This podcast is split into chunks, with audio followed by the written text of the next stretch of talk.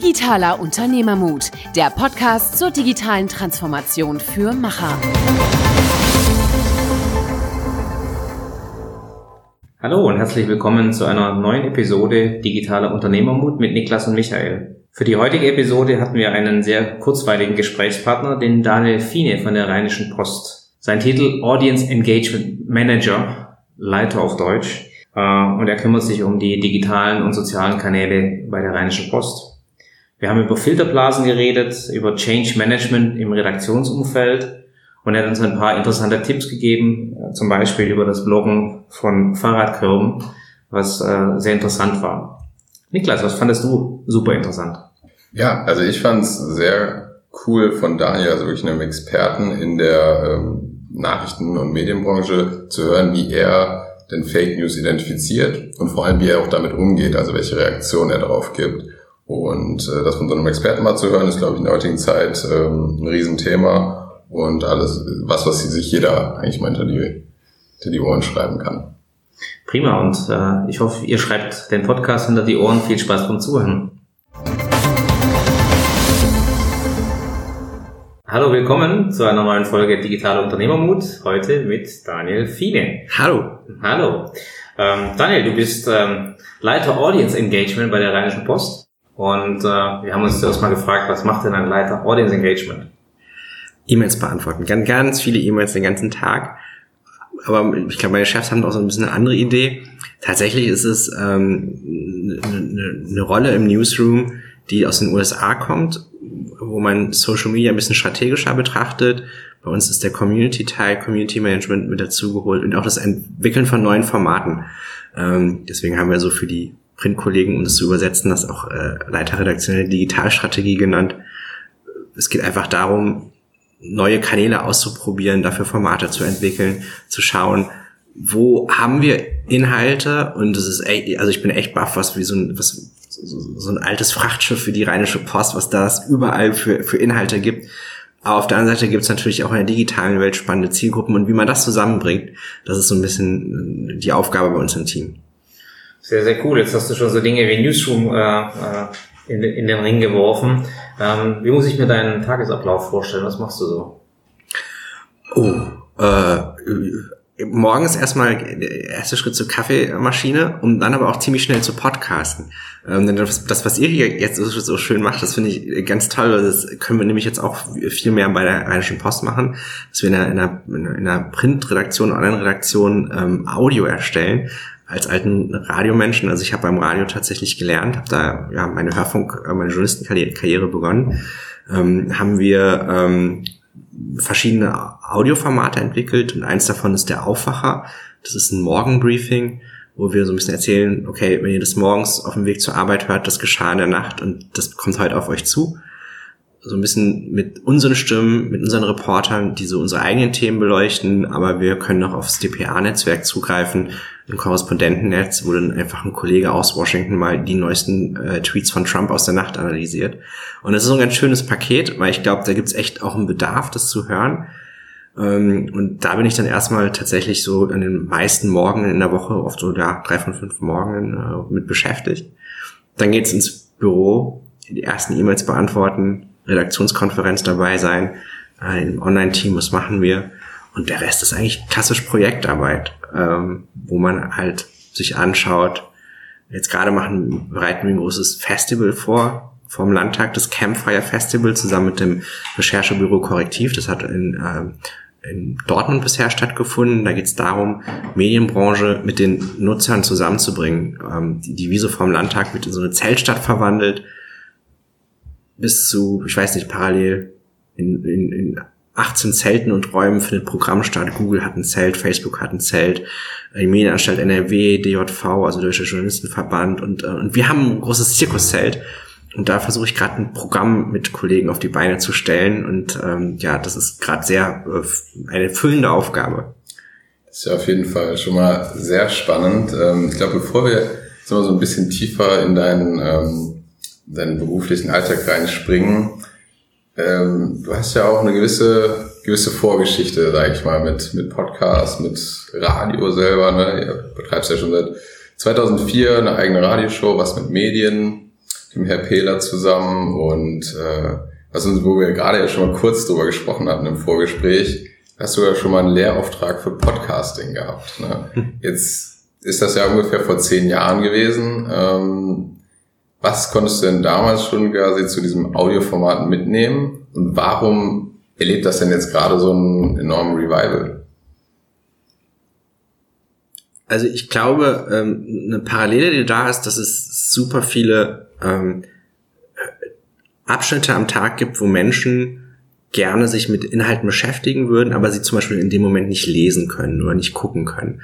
Ähm, egal, ob das jetzt NRWs Stauland Nummer eins auf dem Weg zur Arbeit ist ähm, oder wenn ich jetzt irgendwie Sport mache, wenn ich zu Hause putze oder auch zum Einschlafen.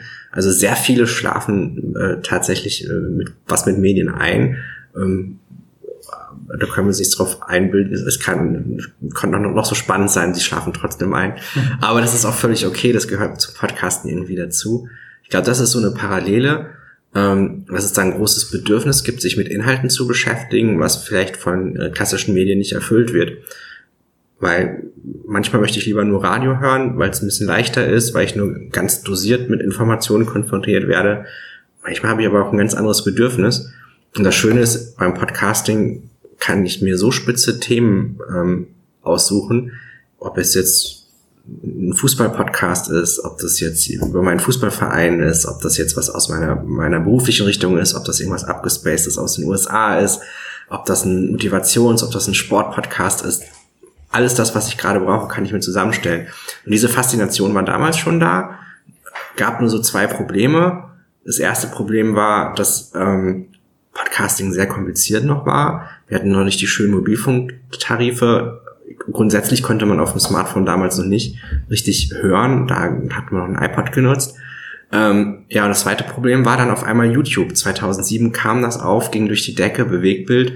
Ähm, das hat das Thema Audio pulverisiert. So ein paar Köpfe, die so jetzt hier in der YouTube-Szene richtig groß waren, ähm, ich weiß nicht, äh, Christoph Krachten von Mediakraft zum Beispiel, der hat früher Podcasting gemacht, der war da ganz groß drin, ist dann so, das ist ganz interessant, wie das so gewechselt ist. Ja, und jetzt haben wir im letzten Herbst das erste Mal gehört, dass die Audionutzung der Deutschen wieder so groß ist wie die Videonutzung im Netz. Das hat sich wieder rangerobbt.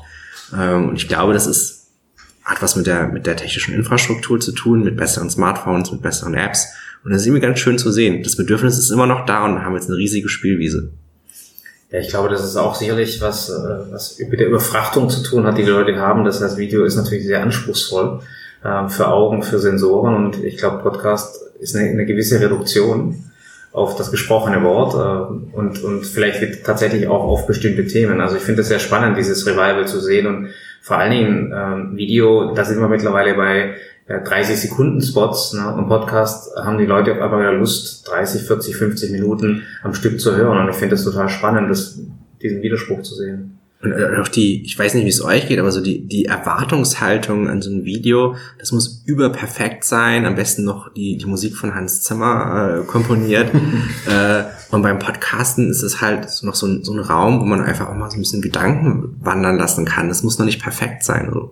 Also Vielleicht schätzen das auch viele. Gewisse Reduktion, ne? das, das äh, macht es schon aus. Ähm, äh, Reduktion, du hast es gesagt. Ähm, äh, ich finde, dein Job ist keine Reduktion. Du bist ein sehr, ähm, eine sehr spezifische Person äh, mit deiner Funktion. Ich weiß nicht, ob es deine Rolle überhaupt irgendwo anders nochmal gibt, in Verlagen oder in, in Newsrooms.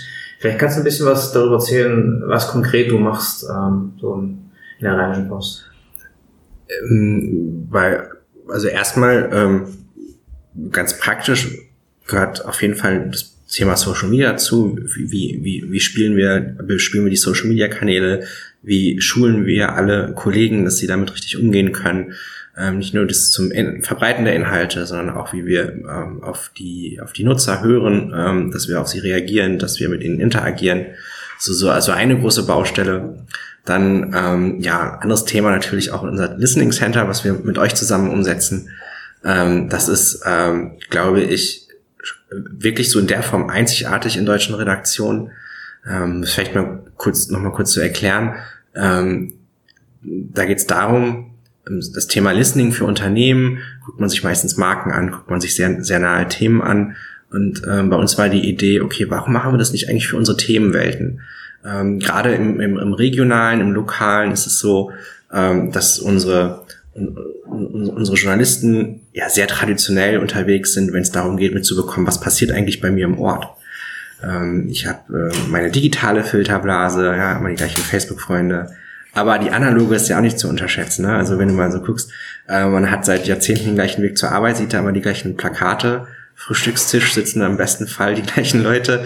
Äh, man ruft im Stadtrat seit äh, Jahrzehnten immer die gleichen Fraktionsvorsitzenden an. Das ist halt auch eine Filterblase so. wenn man sich mal anguckt, auf der anderen Seite, wie sieht eigentlich heute die Medienwirklichkeit der Menschen aus? Die ist ja viel zersplitterter, viel, viel diverser. Und die haben auf einmal ganz andere Ansprüche. Also dieses Gefühl kann, kann das klassische Lokalmedium meine Nachrichtenwirklichkeit noch so abdecken wie vor zehn Jahren, da muss ich natürlich meine Filterquellen anpassen. Und da hilft es halt extrem zuzuhören, ins Netz reinzuhören, worüber, worüber wird gesprochen. Und da haben wir das ähm, ja regional, lokal ausgerollt. Ähm, das heißt, wir nutzen das Listening Center so, dass jeder äh, Kollege äh, bei uns ähm, tatsächlich da Zugriff drauf hat. Das ist kein Tool, was eine Fachabteilung nutzt, sondern ähm, das ist so unser Beitrag zur digitalen Transformation im redaktionellen Prozess, dass jeder Journalist ähm, ein Reporting bekommt für, für die Themen, über die er berichtet, dass er ausgewertet bekommt. Worüber sprechen die Menschen am meisten? Über welche Themen? Was wird geteilt? Was ist wichtig? Was sind die neuesten Links? Was, was wird trennt? Ähm, und ähm, ja, das hilft, es ist eigentlich eine Serviceeinrichtung für jeden Journalisten. Und ähm, ja, und dieses Projekt einzuführen, ähm, das ist schon jetzt auch mit äh, einem Großteil der Arbeit in den letzten zwei Jahren mit, mit ja, bedeutet. Ja. Ja, der Podcast heißt ja digitale Unternehmermut und äh, du hättest den Titel ja schon mehrfach verdient, weil du warst tatsächlich oftmals ein Pionier. Ähm, aber bei dem Listing Center zu bleiben, ähm, ich habe das auch ein bisschen miterlebt, das ist ja schon eine, extreme Change Management Komponente, die da eingepflegt ist. Vielleicht kannst du da noch ein bisschen was über die äh, über das Feedback äh, erzählen, wie jetzt in einem tradierten sag mal, Verlagshaus mit mit äh, sehr sehr äh, geschulten Mitarbeitern, aber natürlich eben halt tradiert äh, sowas ankam. Da, da gibt es ja so so viele Komponenten, ne, wo, wo, man erstmal wirklich ran musste, erstmal überhaupt die, die Leistung, so ein System einzuführen. Ähm, dass erstmal so, so auf, auf Management-Ebene das Bewusstsein da ist, okay, das brauchen wir wirklich, um auch ähm, fit für die Zukunft zu sein, da ein gewisses äh, Investment tätigen zu wollen und einfach auch mal was anderes anders machen zu wollen. Ähm, und ähm, das war erstmal natürlich so, so die große ha Hausaufgabe und jetzt die nächste große Hausaufgabe, die dann vor allen Dingen auch mich betraf, war so das Thema, okay, wie fliegen wir das bei den Kollegen ein, dass die auch merken, okay, das ist jetzt nicht noch eine Aufgabe, dass meine Arbeitszeit noch mehr verdichtet wird. Die Akzeptanz des Netzes als wertvolle Quelle ist natürlich auch sehr unterschiedlich ausgeprägt und es ist nicht nur eine Altersfrage, sondern auch, ja, wie digital affin ist man und bei, äh, wir haben ähm, über 250 Kollegen an über fast 30 Standorten, ähm, da, da hast du halt einfach alles dabei. Das ist ja was ganz Natürliches. Ähm, und erstmal war schon so das Thema da, ähm, ja, da, da wird jetzt so ein Listening Center aufgebaut. Was heißt denn das? Was müssen wir denn da machen? Ähm, aber wir haben festgestellt, ähm, dass so, so, so zwei Faktoren extrem bei der Akzeptanz geholfen haben. Nämlich einmal, dass die Kollegen gemerkt haben, oh, da ist ein System, ähm, das unterstützt mich und das hilft mir sogar Zeit zu sparen. Das heißt, ich muss nicht manuell gezielt von allen wichtigen Ortspolitikern in meinem kleinen Ort und dann plus, was weiß ich, den Schützenkönig, die Facebook-Profile im Auge haben ähm, und gleichzeitig auch nochmal bei Instagram wichtige Hashtags eingeben, was man ja theoretisch müsste, aber man natürlich immer so nie schafft, wenn man dann ein verlässliches System an seiner Seite hat. Ähm, und mit der Zeit, ähm, das ist dann so ein bisschen die zweite Komponente, allein dadurch, dass die Kollegen regelmäßig sich die Reportings anschauen, äh, bekommen die ein, ein ganz anderes Gefühl für die digitale Wirklichkeit. Und da haben sie auch sehr schnell festgestellt, das ist ganz anders, ähm, als man das selbst bisher so in, seine, in seinen persönlichen Filterblasen wahrgenommen hat. Und wenn dann in 80 Prozent der Redaktion war es so, dass schon in den ersten zwei, drei Tagen eine super neue Geschichte, die nie auf den Schirm gehabt hätten, aufgetaucht ist. Und da war die Akzeptanz natürlich sofort da, weil, weil, weil man einfach merkt so, hey, hier stoßen wir auf schöne neue Geschichten, die uns faszinieren, die auch für unsere Leser wertvoll sind. Ähm, und ähm, das hilft dann natürlich extrem. Das haben wir gemerkt am Ende, dass das wirklich ankam, weil unsere es gibt ja manchmal so Stichtage, Quartalswechsel, Jahreswechsel, wo dann so ein Stühlerücken so Redaktion ist. Irgendwer geht in Ruhestand, zwei rücken nach und dann finden viele Wechsel statt von der einen kleinen Redaktion die etwas größere. Da kam auf einmal diese, diese Anfragen, ja, wie ist denn das? Wir würden jetzt gerne die Reportings vom Listening Center von, von der neuen Stadt bekommen. Haben wir umgetragen und in einigen Fällen mussten wir sagen, oh sorry, in deiner neuen haben wir es noch gar nicht ausgerollt. Aber jetzt ist, jetzt in den Sommerferien sind wir gerade fertig geworden. Jetzt ist jede Lokalredaktion angeschlossen. Ähm, das hat uns gefreut. Oder auch im Landtagswahl im vergangenen Jahr, das war ja unser, unser erster große Testpilot für, für eine thematische Redaktion. Ähm, und da haben wir sowohl die Onliner als auch die Printkollegen, die haben an einem äh, Landtagswahldesk zusammengearbeitet und die haben ein eigenes Landtagswahlreporting bekommen, jeden Tag. Und ein Kollege, der äh, seit seit Jahrzehnten bei uns auch äh, in der Landespolitik war, das war so sein letztes großes Projekt vor dem Ruhestand, wir dachten so, na ja, jetzt dieses neue Thema Listening Center, das macht er jetzt so vielleicht gar nicht mehr mit und auf Facebook war der auch nicht aktiv und Hashtags auf Twitter habe ich bei ihm so gar nicht gesehen. Ähm, und ähm, er hat den Workshop, den Einführungsworkshop für das Team mitgemacht, hat sehr interessante Fragen gestellt und dann haben wir gesagt, so, oh, er, setzt sich damit auseinander, interessant, äh, weil das waren äh, sehr gute Fragen.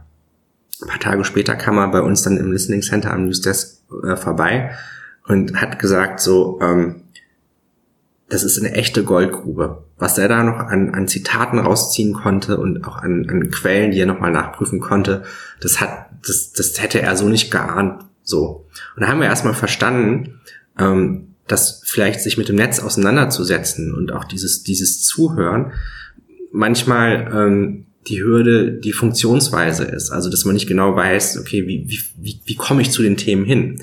Wenn ich aber ein Werkzeug habe, was mir die Themen aufbereitet, äh, inhaltlich kenne ich mich aus, ich kenne viele Absender, ich kenne die Themen und kann das gleich einordnen und damit arbeiten. Ähm, und, ähm, und, und, und so konnten wir, das konnte er das Netz trotzdem für sich nutzen, auch wenn er jetzt nicht der große Social Media Hero ist. Und das war eine, eine super Erfahrung. Ähm, die haben wir, glaube ich, am Anfang unterschätzt. Mhm. Das ist natürlich schon mal sehr interessant. Ich glaube auch, ähm, er hat ja da auch nominiert für den ähm, Nova Innovationspreis mit dem, mit dem Listening Center. Das ist ja, glaube ich, auch schon mal ein, nochmal ein, ähm, ein Beweis, dass das auf jeden Fall in der Branche einen ähm, Fußabdruck hinterlässt, das Listening Center. Und was jetzt sehr interessant war, du hast ja gesagt, auf der einen Seite wird es genutzt, um Themen zu recherchieren um äh, überhaupt Themen auf, der, auf dem Radar zu haben. Und auf der anderen Seite hast du auch gesprochen, dass man ja auch ähm, so ein bisschen misst, was funktioniert und was funktioniert nicht, also ein bisschen die Reaktionen auch zu sehen. Ähm, ich glaube, das wäre jetzt halt mal sehr interessant. Äh, was ist so im Jahr 2018 das, was du so siehst, was macht guten Content aus? Was ist das, was wirklich funktioniert, in, sag ich jetzt mal, in der, der gerade?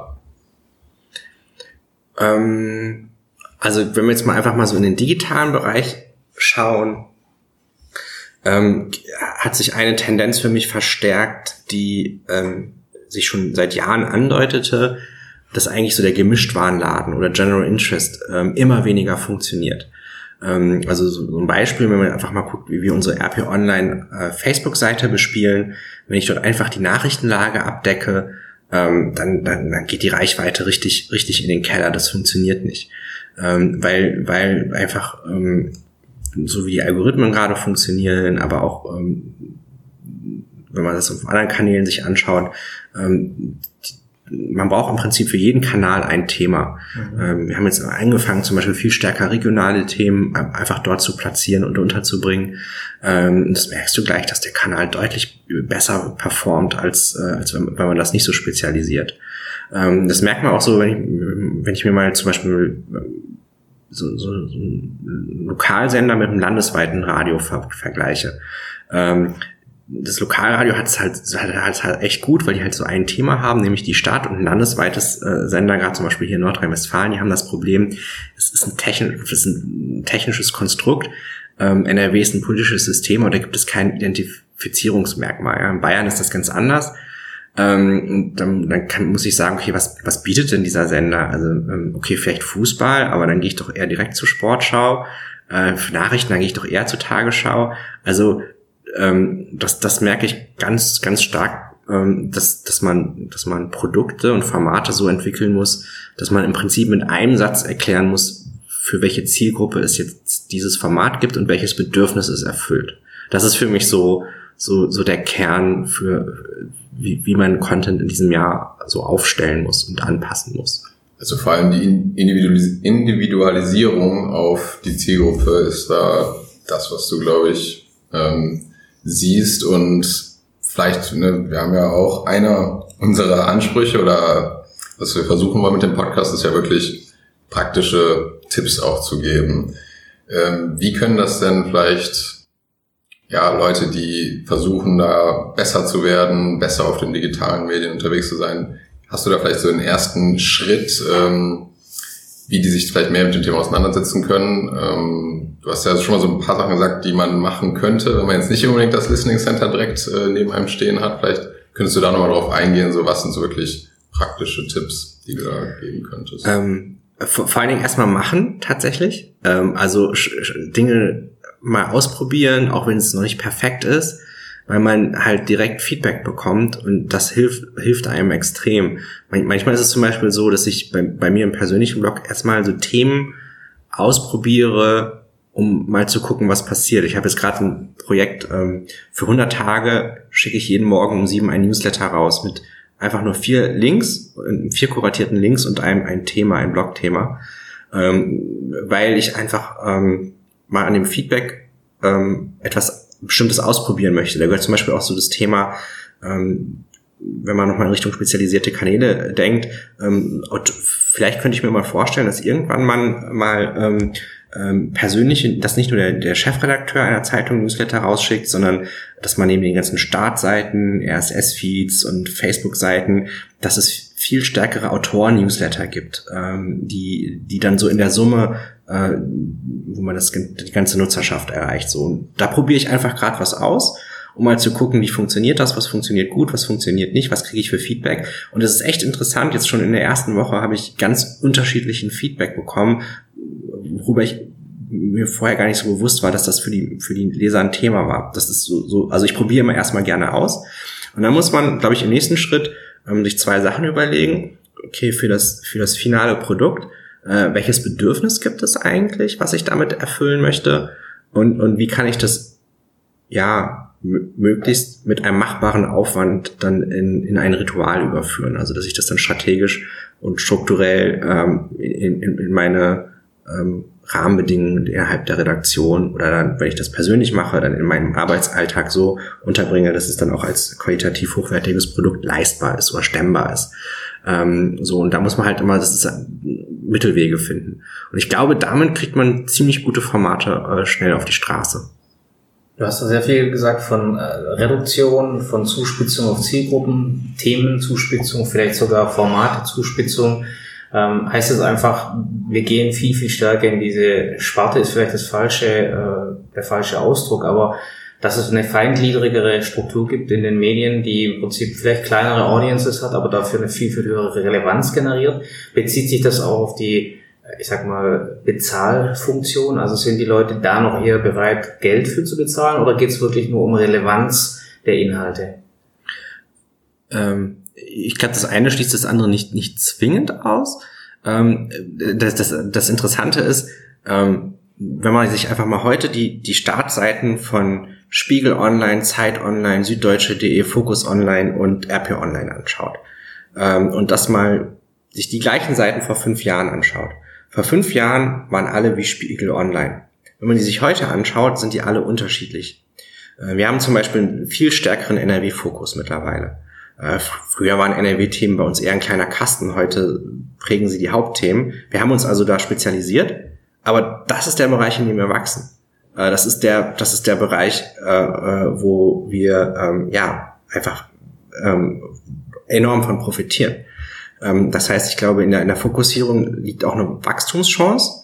Und wenn es dann so in finanzielle Aspekte reingeht, also wie monetarisieren wir das Ganze zum Beispiel, ähm, da sind das dann halt, äh, da muss man sich halt genau angucken, okay, was habe ich halt, was andere nicht haben, nicht nur inhaltlich, sondern manchmal sind es auch einfach Convenience-Fragen. Also für Kuration ist, ist, also warum funktionieren zum Beispiel E-Paper so gut oder äh, Zeitungs-PDFs nach wie vor. Also das Thema Kuratieren, äh, dass etwas zusammengestellt wird, das ist auch ein Bedürfnis, für die Menschen auch mit bereit sind, ähm, Geld auszugeben. So, ähm, also so, so in die Richtung, da hast du völlig recht. Genau da würde ich äh, immer, immer hindenken. Mhm. Also finde ich, finde ich sehr spannend. Und ich meine, wir kommen nochmal auf das Thema digitale Transformation zurück, weil das ist ja eine Riesenveränderung. Das heißt, äh, normaler Verlag oder äh, Redaktionsstruktur ist ja sehr stark auf Masse, weil wir muss, äh, damals, du musstest eine Zeitung füllen. Ne? Ähm, das heißt einfach, es geht weg von Masse und mehr wirklich tatsächlich zu Klasse.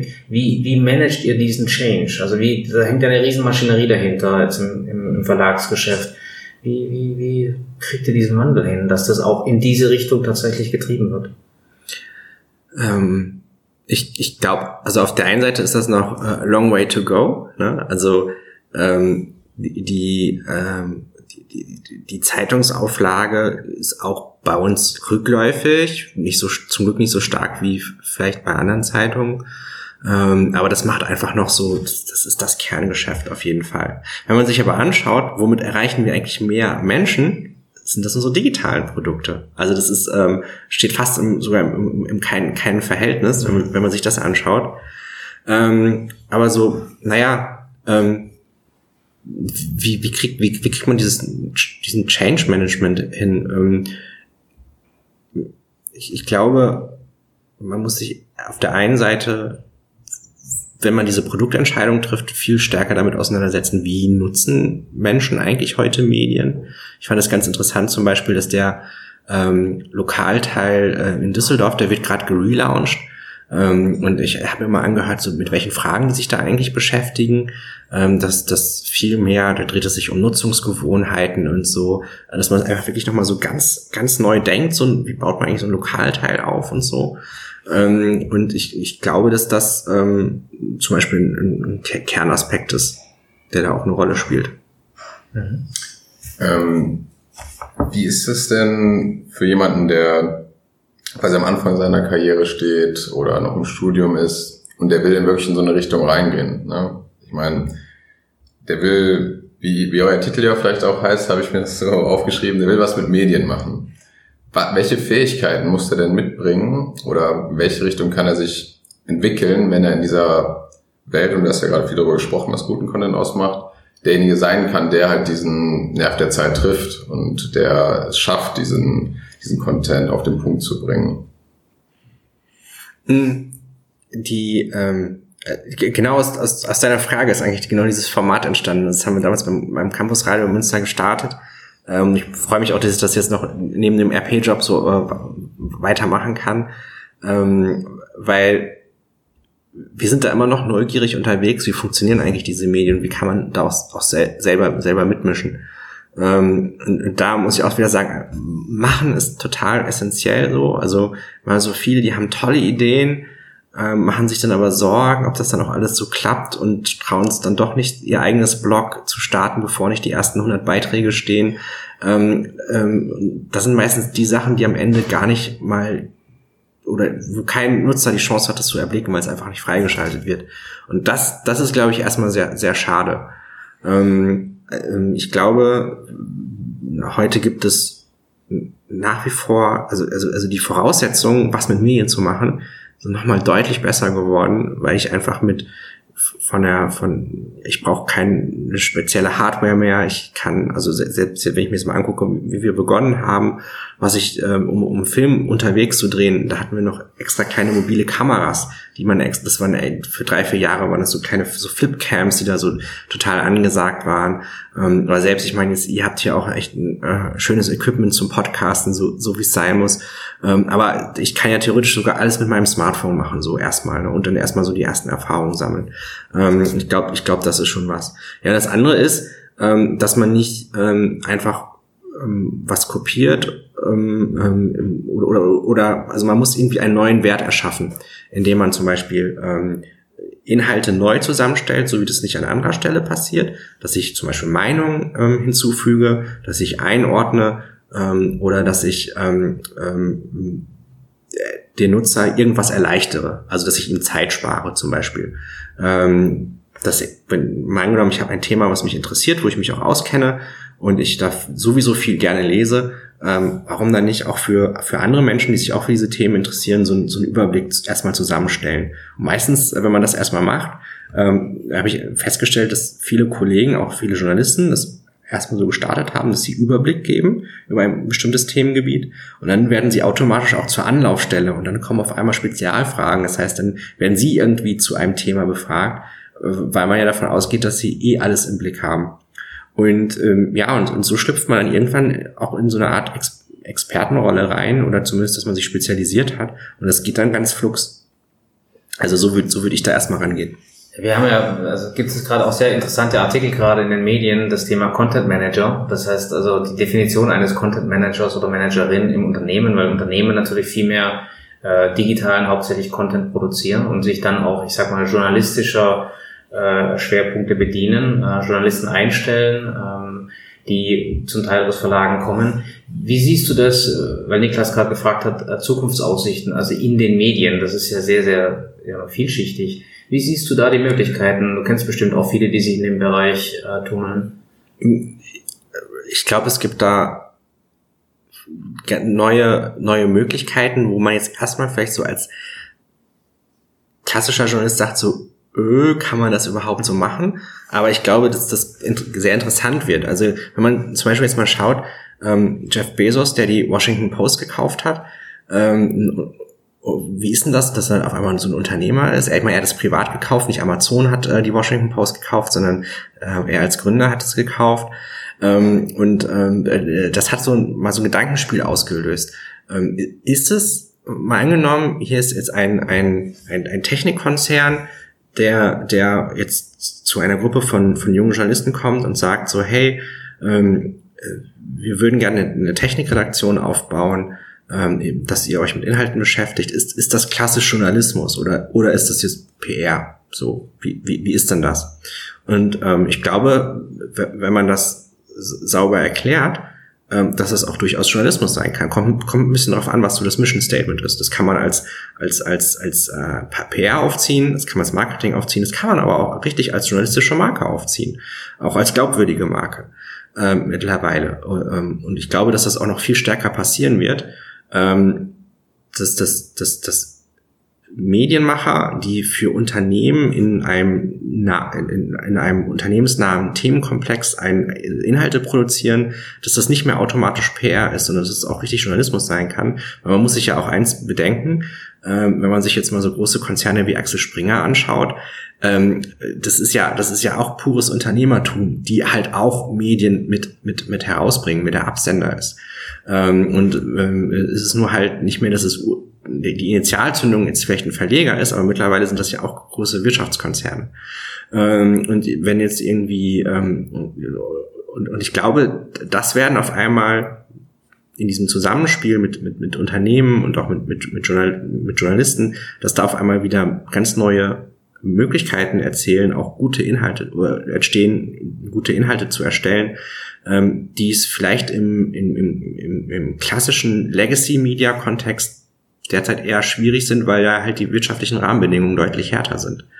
Ähm, das heißt, dass man woanders da vielleicht auch eine ganz andere Fläche bekommt. Und ich glaube, das ist etwas, was wir in den nächsten fünf Jahren auf jeden Fall sehen werden. Da wird es interessante Branchendebatten geben. Ähm, aber ich glaube, da entstehen dann auch ganz neue Möglichkeiten für äh, Leute, die gerne was mit Medien machen.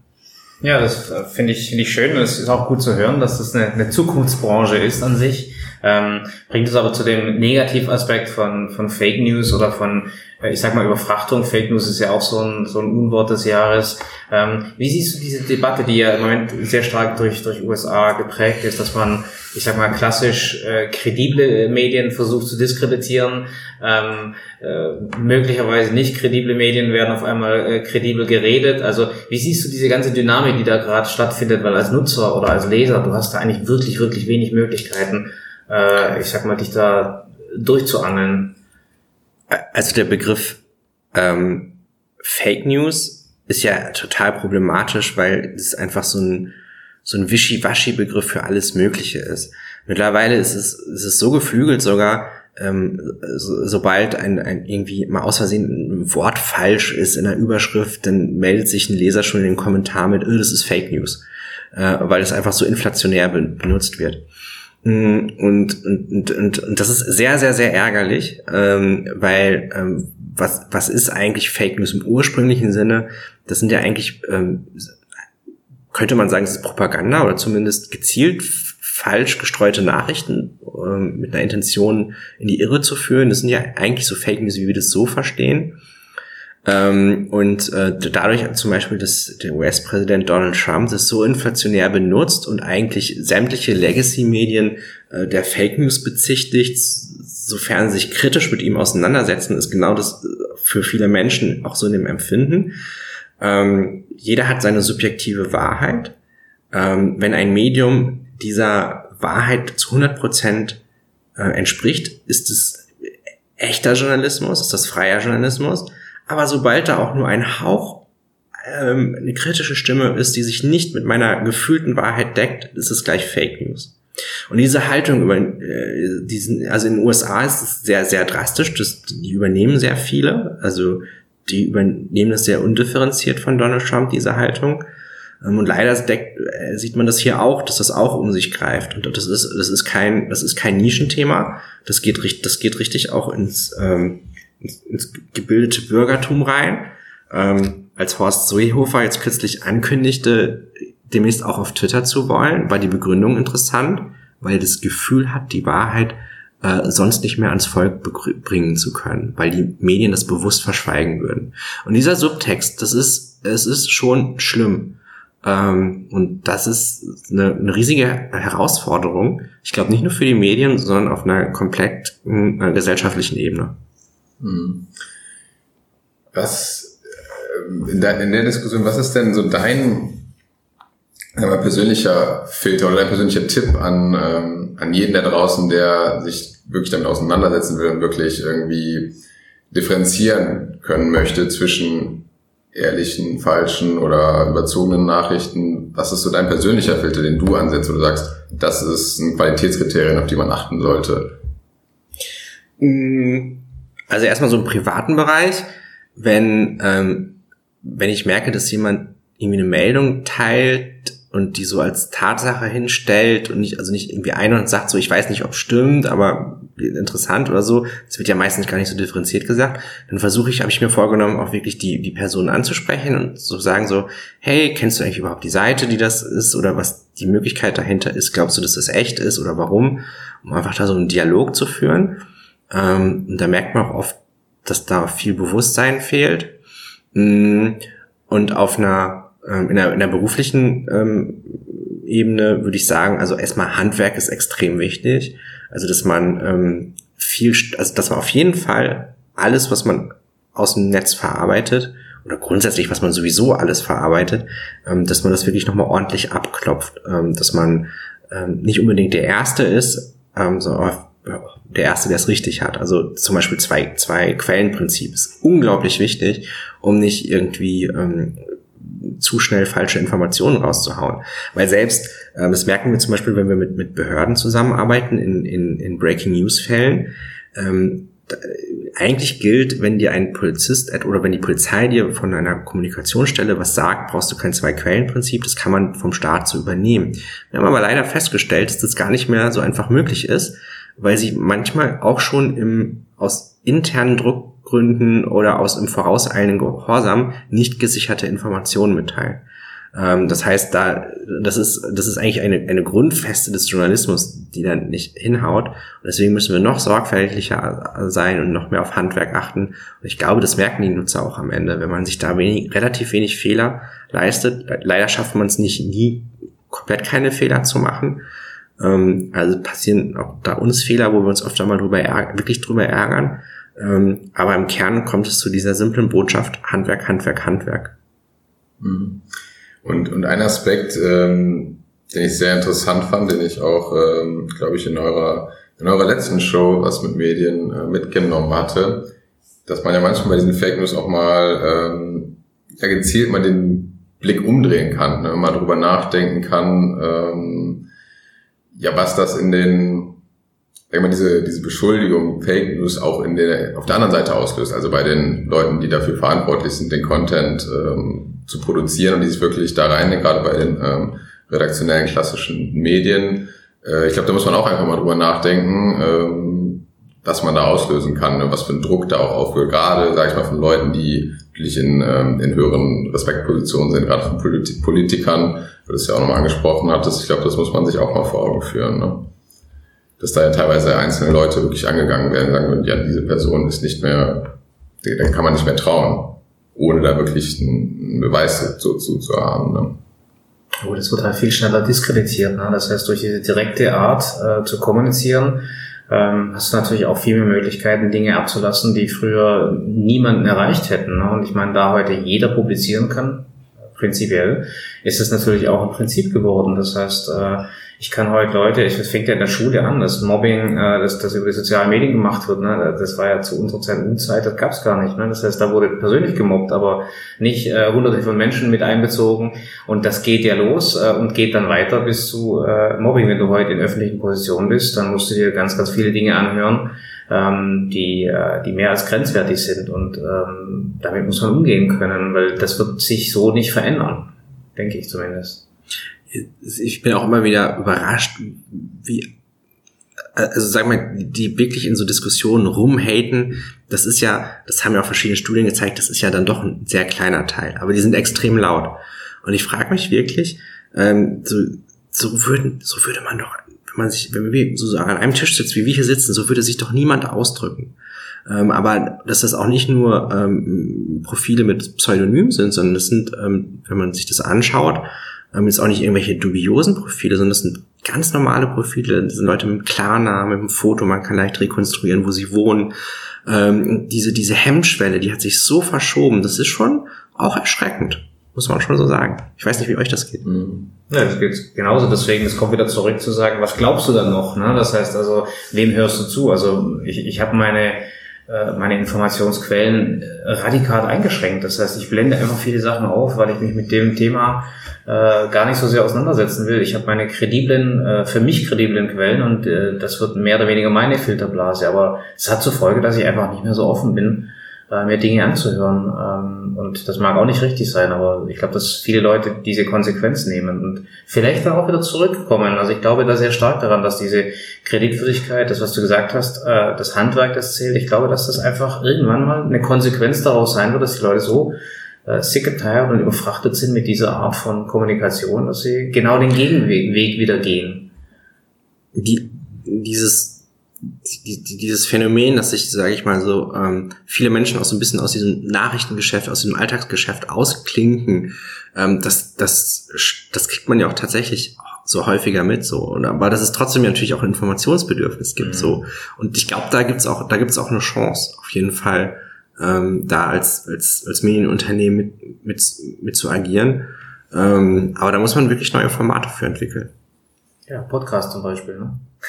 Definitiv, ja. Das ist ja fast schon, fast schon ein Affront, dich zu fragen, wie du dich informierst, bei so jemand, der sich, der sich über alles und überall informiert. Aber wie, wie informierst du dich? Also wie, wie holst du dir deine Informationen? Ähm, hast du da Tipps, ähm, wie gesagt, äh, die, die, die du geben kannst, ähm, was dich einfach interessiert, was du spannend findest, wem du zuhörst? Also ich höre tatsächlich auch gerne Podcasts. Ähm, das ist für mich ähm, ein wichtiger Weg, um ähm, ja, auch auf Themen aufmerksam zu werden. Das ist eigentlich ganz interessant. Ne? Also du, hast es ja auch so beschrieben, ähm, dass du manchmal im, im Podcasting, dass man wirklich auch merkt, so ähm, äh, äh, gerade digitales Unternehmertum hat man irgendwelchen äh, US-Podcasts, Gedanken, Ideen, Themen und ein paar Tage später ploppen die noch auf deutschen Nachrichtenseiten auf, wo man dann sieht, ah, okay, das hören die auch. Ähm, das das kenne ich halt auch im, im, im Journalismus ganz stark. Ähm, und, ähm, und, vor allem, was ich da interessant finde, ähm, Menschen nicht nur zu lesen, sondern auch sie zu hören, ähm, diese Zwischentöne, wie denken sie, formulieren sie Gedanken, ähm, ähm, das, das setzt auch oft Themenideen frei, wo ich denke so, okay, da könnte man was zu machen, da sollten wir was zu machen. Ähm, und ähm, also Podcasting ist da für mich, für mich äh, e-, extrem wichtig.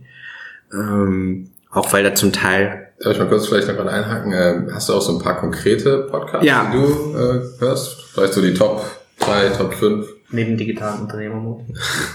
Der, das, der eigenen Podcasts natürlich. Oh ja, der ist, also die, zum Beispiel die eigenen Podcasts, ähm, die sind ja auch echt für, für, für ganz unterschiedliche Zielgruppen, ne? Ich glaube, das ist, muss man echt so, also zum Beispiel der Rheinische Postaufwacher, ganz andere Zielgruppe als jetzt was mit Medien, so. Das ist irgendwie auch das Schöne, weil das Feedback da sehr unterschiedlich ist. Ähm, also ich finde, ähm, ähm, ich, ich, weiß nicht, ob ihr hier schon mal über Tim Ferriss gesprochen habt, ne? Ähm, also den hast, hast, hast du ja auch äh, gerade genannt. Ähm, also ich finde, äh, Tim Ferriss ist da auch ein, ein Phänomen. Ähm, ich meine, er ist ein Selbstvermarkter vor dem Herrn. Ähm, aber was er aus den Leuten rausholt, das ist schon echt, echt beeindruckend. Ähm, bei, bei Tim Ferriss ist, das ist so für mich so mein, äh, mein, mein TED-Ersatz, also wo man eigentlich statt, statt nach Davos und TED äh, braucht Tim Ferriss, weil er einfach aus Leute aus ganz unterschiedlichen Disziplinen zusammenbringt. Äh, Kara Swisher als Tech-Journalistin finde ich gut, weil sie, ähm, weil sie schön böse ist. Ähm, ähm, sie ist, ähm, sie, sie, sie stellt nicht nur PR-Fragen, sondern ähm, als sie jetzt letztens Mark Zuckerberg da hat, gleich die erste Frage, die tat weh. Ähm, aber trotzdem macht sie es auf so eine Art und Weise, dass die Leute sich trotzdem öffnen und was erzählen. Äh, ist ganz gut. Also ich glaube, da muss man auch, wenn man da so nah am Silicon Valley an den an ganzen Unternehmern dran ist, äh, so einen Mittelweg finden, weil sonst würde man gar nicht an sie rankommen. Ähm, weil es ja eigentlich sonst der Silicon Valley Journalismus sehr unkritisch ist, muss man echt sagen. Ähm, ich finde tatsächlich auch, es ist, es ist leider so ein bisschen ein alternen Podcast, aber ich höre ihn trotzdem ganz gerne, This Week in Google, ähm, mit Leo Laporte und auch äh, Jeff Jarvis ähm, zum Beispiel ähm, weil ähm, sie sehr, sehr fast schon sehr, also die haben, die haben auch noch eine ähm, äh, IoT-Expertin, äh, Stacey Higginbotham, mit dabei aus Austin, Texas, ähm, die so die die Cloud-Themen der Woche durchgehen und ähm, und auch dann schon allein weil Jeff Jarvis als äh, Journalismusprofessor aus New York, ähm, der auch oft in Deutschland ist und äh, hier ein bisschen manchmal rumgereicht wird, äh, reden sie auch sehr viel über Leistungsschutzrecht äh, und, äh, und, und die amerikanische Sicht oder auch jetzt das Thema Regulierung ähm, überhaupt wie, wie Facebook in der amerikanischen Öffentlichkeit wahrgenommen wird.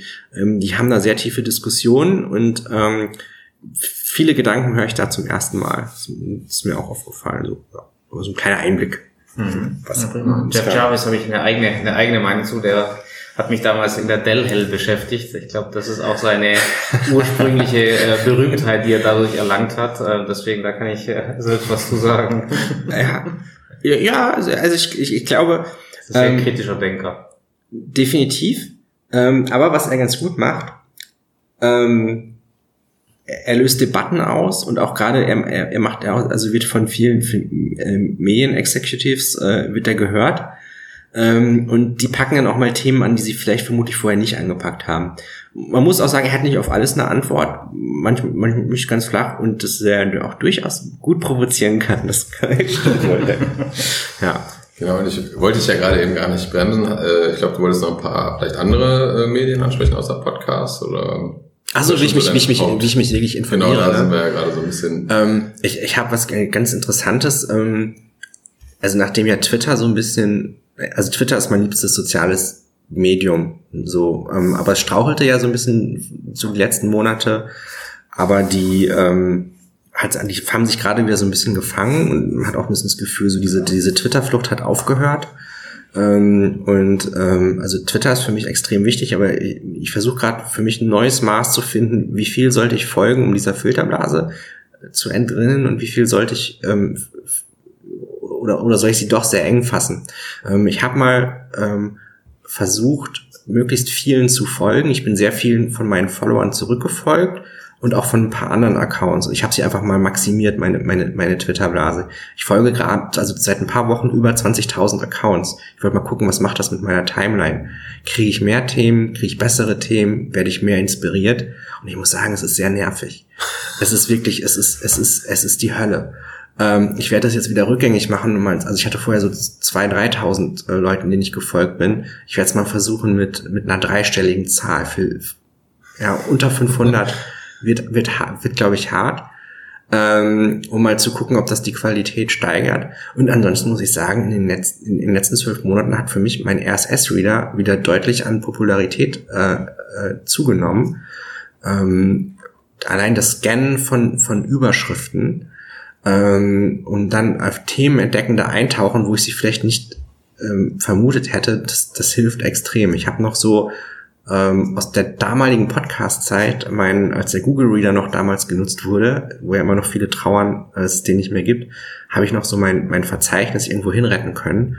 Ähm, und damit arbeite ich auch neuerdings sehr viel. Und ich muss sagen, Themen für meine, für meine Projekte, die, die ich umdenke oder was mache, damit arbeite ich äh, sehr stark. Und das letzte ist äh, Google News das vorletzte. Äh, Google, Google, News ist für mich tatsächlich ähm, noch eine große Quelle. Ich habe so meine zehn Standardthemen, die gebe ich einfach ein und guck mal, äh, was wird eigentlich dazu gesagt. Ähm, total Basis, aber eigentlich entdeckt man da immer ein Thema. Also gestern habe ich zum Beispiel, ähm, ich habe mal das, das Wort Motel One eingegeben, habe eine Ankündigung von vor einem Jahr erlebt, dass die in Düsseldorf ein zweites Haus eröffnen wollten. Und da sollte, haben die damals geschrieben, ah, zum Jahreswechsel äh, soll es Neuigkeiten geben. Die gibt es bisher noch nicht. Und äh, da frage ich jetzt mal nach, ja, was ist denn daraus geworden? Und das wird garantiert eine Geschichte, je nachdem, wie die Antwort ausfällt. Wie entweder ist geplatzt oder kommt doch so. Also ähm, mhm. einfach mal so auf gut Glück ein Wort reinhauen. Ja, und das Letzte ist tatsächlich, ähm, am Wochenende kaufe ich mir eine Zeitung. Äh, äh, und ich wechsle immer durch, gerne, okay. gerne Wochenpublikationen ähm, und, ähm, und, und lass mich überraschen, was da zusammengestellt wurde. Und ähm, das, das ist Spaß, das, das ist mein Spaß. Das macht, das mache ich gerne, freue ich mich. Also sonntags frühstücken in Ruhe mit einer gedruckten Zeitung. Hm. Okay. Und ähm, so nur aus Interesse, so Bücher sind gar nicht mehr so in deinem Medienmix drin? Nee, aber das ist, aber ich glaube, da bin ich auch irgendwie in so einem Sonderfall. Also ich glaube, das letzte Buch, was ich so äh, ähm, zum Informieren gelesen habe, so gerade so im Tech-Bereich, war einfach die Elon Musk-Biografie, als ich irgendwo am Strand an der Algarve lag. So, das war, das war cool im letzten Jahr. Aber echt, sonst lese ich wenig Bücher so in die Richtung. Okay. Was eigentlich, ich, ich glaube, so für diese tieferen Informationen, was eigentlich schade ist, aber das sind dann tatsächlich eher die Podcasts da. Ja gut, oder auch die, die schnelle, du bist sehr viel mit News unterwegs. Ich glaube, es ist auch die, die schnellen Informationen, die aktuellen Informationen. Ne? Deswegen, ich kann das sehr gut nachvollziehen. Also mir geht das sehr ähnlich und ich finde, dass die, die Bücher zum Teil schon so veraltet sind, wenn du sie liest, ähm, weil man das Gefühl hat, man hat einfach irgendwie schon den, die, die nächste Generation an Informationen bekommen und äh, deswegen ist für mich das irgendwie uninteressant geworden, ist sicherlich falsch äh, für viele Dinge, aber äh, geht mir auch so und ich glaube, äh, ein Tag hat bei dir auch nur 24 Stunden. Ja. Und ich glaube, das ist, das ist, das ist leider diese Einschränkung, mit der wir leben müssen. Äh, ein bisschen schlafen müssen wir noch und ich glaube, du bist schon sehr, sehr viel digital unterwegs. 20.000 äh, Leuten zu folgen auf Twitter wird mich wahnsinnig machen. Also ich, ich kann das voll nachvollziehen. Ähm, aber ich weiß auch nicht, wie viel wirklich der richtige äh, Mix ist, weil letztendlich ich sehe halt auch, äh, die amerikanischen äh, Kollegen auf Twitter sind komplett anders drauf als die Deutschen. Das heißt, auch da hast du eine ganz andere Tiefe, eine ganz andere Intensität. Und wenn das in einem äh, äh, Feed gemischt ist, äh, macht mich das auch nochmal nervöser, weil es irgendwie eine ganz andere Art ist, wie kommuniziert wird, wie das Medium genutzt wird. Und, äh, aber ähm, da du so viel unterwegs bist ähm, und du auch schon so viel gemacht hast, ich bin immer noch an einem Lehrbeauftragten für Podcasting, äh, flasht mich immer noch so, so, so, sowas zu hören. Ähm, Jetzt gehen wir mal zurück, 20 Jahre. Was würdest du denn nennen? Habt ihr auch den Online-Radio-Master entdeckt? Ähm, das ist auch, auch mal eine coole Geschichte Nee. zwischendrin. Geh gerne mal drauf ein. Das hört sich spannend an. Äh, ja, das war ähm, eine Zeit lang, ähm, es ist ein Projekt, ähm, ähm, es war halt ein Masterstudiengang, zum Beispiel im Bereich Online-Radio, wo auf der einen Seite Onliner fürs Radio fit gemacht wurden und Radioleute fit für Online. Ähm, und da hatten wir auch ein, ein Praxis, Praxisseminar, hatte ich da mitmachen können mit einer Kollegin, äh, wo wir uns sehr viele äh, innovative Redaktionen in Deutschland, auch das, das kann man, man muss nicht immer in Silicon Valley fahren, das kann man auch in Deutschland machen, äh, also sich, sich anschauen. Das, das, das war auch eine coole Zeit. Leider ähm, ähm, ist der Studiengang nach ein paar Jahren wieder eingeschlafen. Das war ein bisschen schade. Wann war das denn? Wann war der Studiengang? Ah, so vor fünf, sechs Jahren. Oh nein, das ist schon länger her. Oh nein, ich bin alt. Okay, die Erkenntnis des Tages. Daniel denkt, er ist alt. Oh nein. ähm, du, du, du hast, also das wollte ich noch fragen hier, weil ich euch auch folge, ne, der äh, Goldene Blogger und äh, du bist sehr, sehr stark in der Blogger-Szene auch unterwegs, haben wir noch nicht so sehr drüber geredet, aber wie siehst du das denn? Ne? Also die, diese, diese, äh, ich sag mal, Stärke von Blogs und auch die Informationstiefe, die so ein Blog liefern kann. Ähm, hast du da vielleicht noch ein, zwei Tipps für uns äh, mit deinem, mit deinem Wissen über all diese verfügbaren? ich bin, ich bin auch immer platt, äh, was es für Spezialblogs in, in Deutschland gibt. Ich habe letztens einen Blog für Fahrradkörbe ähm, entdeckt, was es schon echt lange gibt und auch echt informativ ist so. Und das ist super. Ja, also es gibt nicht nur Reiseblogs, wo irgendwelche Influencer in, mit vielen Rechtschreibfehlern da irgendwie nochmal kurz ihre, ihre, ihre Promotion verlängern. Ähm, also das funktioniert nach wie vor extrem gut.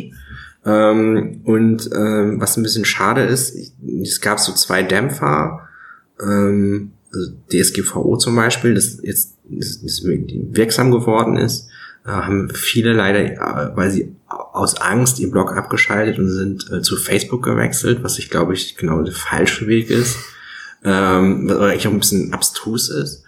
Ähm, und ähm, das, das fand ich, das, das hat der Blogger-Szene in Deutschland, glaube ich, nicht so gut getan. Ähm, aber es, da gibt's wirklich auch viele Menschen, die die Leidenschaft für ein Thema haben und die das auch teilweise idealistisch, idealistisch betreiben. Nicht mit einer Mission, sondern einfach, weil sie sich aufrichtig dafür interessieren und weil sie ähm, einen Ort bilden wollen, wo Leute mit einem ähnlichen Interesse zusammenfinden wollen. So, das, das, funkt, das, das funktioniert nach wie vor ex, extrem gut. Ähm, ja, und das ist halt auch ein, ein, ein schönes, schönes Medium. Äh, was ich mir ein bisschen, wo, wo ich ein bisschen trauere, ist, ähm, dass heute viele Blogs nur noch genommen werden, um mal so alle paar Wochen einen sehr, sehr, sehr, sehr langen Text zu veröffentlichen. Äh, früher waren das ja eher richtige Timelines, wo man auch mal genauso wie man seinen, seinen Facebook-Status updatet, ähm, einfach mal nur ein Foto, zwei Sätze oder nur einen Link gepostet hat. Ähm, und ich glaube, wenn man ein Thema für sich entdeckt hat und Inhalte kuratiert, ist es nach wie vor noch sehr schön und ähm, ich sag mal, Bloggen macht glücklich. Gilt auch noch 2018. Bloggen macht glücklich. Ein schönes, äh, ein schönes Fastschlusswort, aber wir wollten nicht noch fragen, wenn du deinem 20-jährigen Ich äh, entgegen äh, was würdest du dem denn sagen? Was soll, er, was soll er genauso machen, wie du es gemacht hast, oder was soll er anders machen? Das war ja vor 15 Jahren. Ähm, da, da hatte ich meinen Blog schon seit, seit, seit zwei Jahren, glaube ich. Ähm, und das war als Experiment gedacht. Und dann würde würd ich sagen, Mach Kohle draus. Ja, also also ich habe jetzt nie nie so, so monetär, monetär gedacht, äh, aber irgendwie muss ich schon sagen, ich darf mich da jetzt echt nicht beschweren. Also das ist schon, glaube ich, ähm, da haben es andere schlechter erwischt. Also das ist schon schon völlig in Ordnung. Nee, ich würde sagen, ähm, äh, machen, ausprobieren, zuhören, um dann aus den Reaktionen was abzuleiten. Einfach auch mal Dinge sein lassen, die nicht funktionieren und dann vielleicht was Neues ausprobieren. Sehr cooles Gespräch. Daniel Fiene, vielen Dank, dass du die Zeit hattest. Ja, auch von meiner Seite nochmal vielen Dank. Und vielleicht noch als allerletzte Frage könnten wir noch, äh, vielleicht kannst du nochmal unseren Hörern auch sagen, wo sie dich erreichen können und ähm, ja, wo sie mehr von dir finden und hören können, vor allem wahrscheinlich. Ne? Oh ja, wenn ihr, wenn ihr jetzt, wenn ihr jetzt noch Lust habt, weiterzuhören oder zu gucken oder zu lesen, ähm, schaut einfach mal auf danielfine.com vorbei. Das schreibt sich wie Biene nur mit F, das Fine, also danielfine.com. Ähm, da findet ihr noch mein, mein Twitter-Account, auch diesen Newsletter, den ich gerade erwähnt habe. Vielleicht habt ihr Lust, den mal ein bisschen mit, mit auszuprobieren, Feedback zu geben. Ähm, und ähm, das ist, glaube ich, so der Hub. Darum dreht sich alles. Und da verrate ich dann auch, wenn es was Neues gibt. Ah, okay. Also da kann man alles finden, deine eigenen Sendungen, dein Twitter-Kanal. Alles, was ich für die RP mache. Alles Okay, da. linken wir nochmal in den, in den Show Notes und ja, vielen, vielen Dank. Dank. Und ich glaube, jetzt geht's auch zur Aufnahme, ne? Gleich gibt's eine neue Folge, was mit Medien. Interessanterweise gibt es da heute Büchertipps. Wir haben, wir haben uns überlegt, es ist ja so, ähm, als Medienmacher kann man ja nicht nur Output haben, sondern wir wollen jetzt mal so die Sommerphase nutzen, wo kann man entspannen und auch Inspiration tanken. Und da haben wir einen, den literarischen Nerd zum Beispiel, ähm, der uns Büchertipps gibt, eine Serienexpertin, die was zum Gucken empfiehlt und aus der Musikredaktion und natürlich von unseren Hörern, die auch schon ganz viel eingeschickt haben. Sehr cool, dann hören wir da rein. Danke für ja. die Einladung. Sehr gerne. Sehr gerne. Das war's mit der Episode. Vielen, vielen Dank fürs Zuhören. Ähm, wir hoffen, wir konnten euch einiges äh, mitgeben und wollten euch einfach nur nochmal sagen, wenn ihr jegliches Feedback habt, wenn es Themen gibt, die euch beschäftigen oder ihr Fragen habt und auch Gäste, die wir mal einladen sollten, könnt ihr uns auf den gängigen Social Media Kanälen erreichen, immer unter dem Tag Digitaler Unternehmermut und auch per Mail sind wir erreichbar. Alle Kontaktdaten verlinken wir euch in den Show Notes. Ähm, ja, wir freuen uns einfach und hoffen, dass wir ein bisschen über das Thema digitale Transformation diskutieren können. Bis zum nächsten Mal.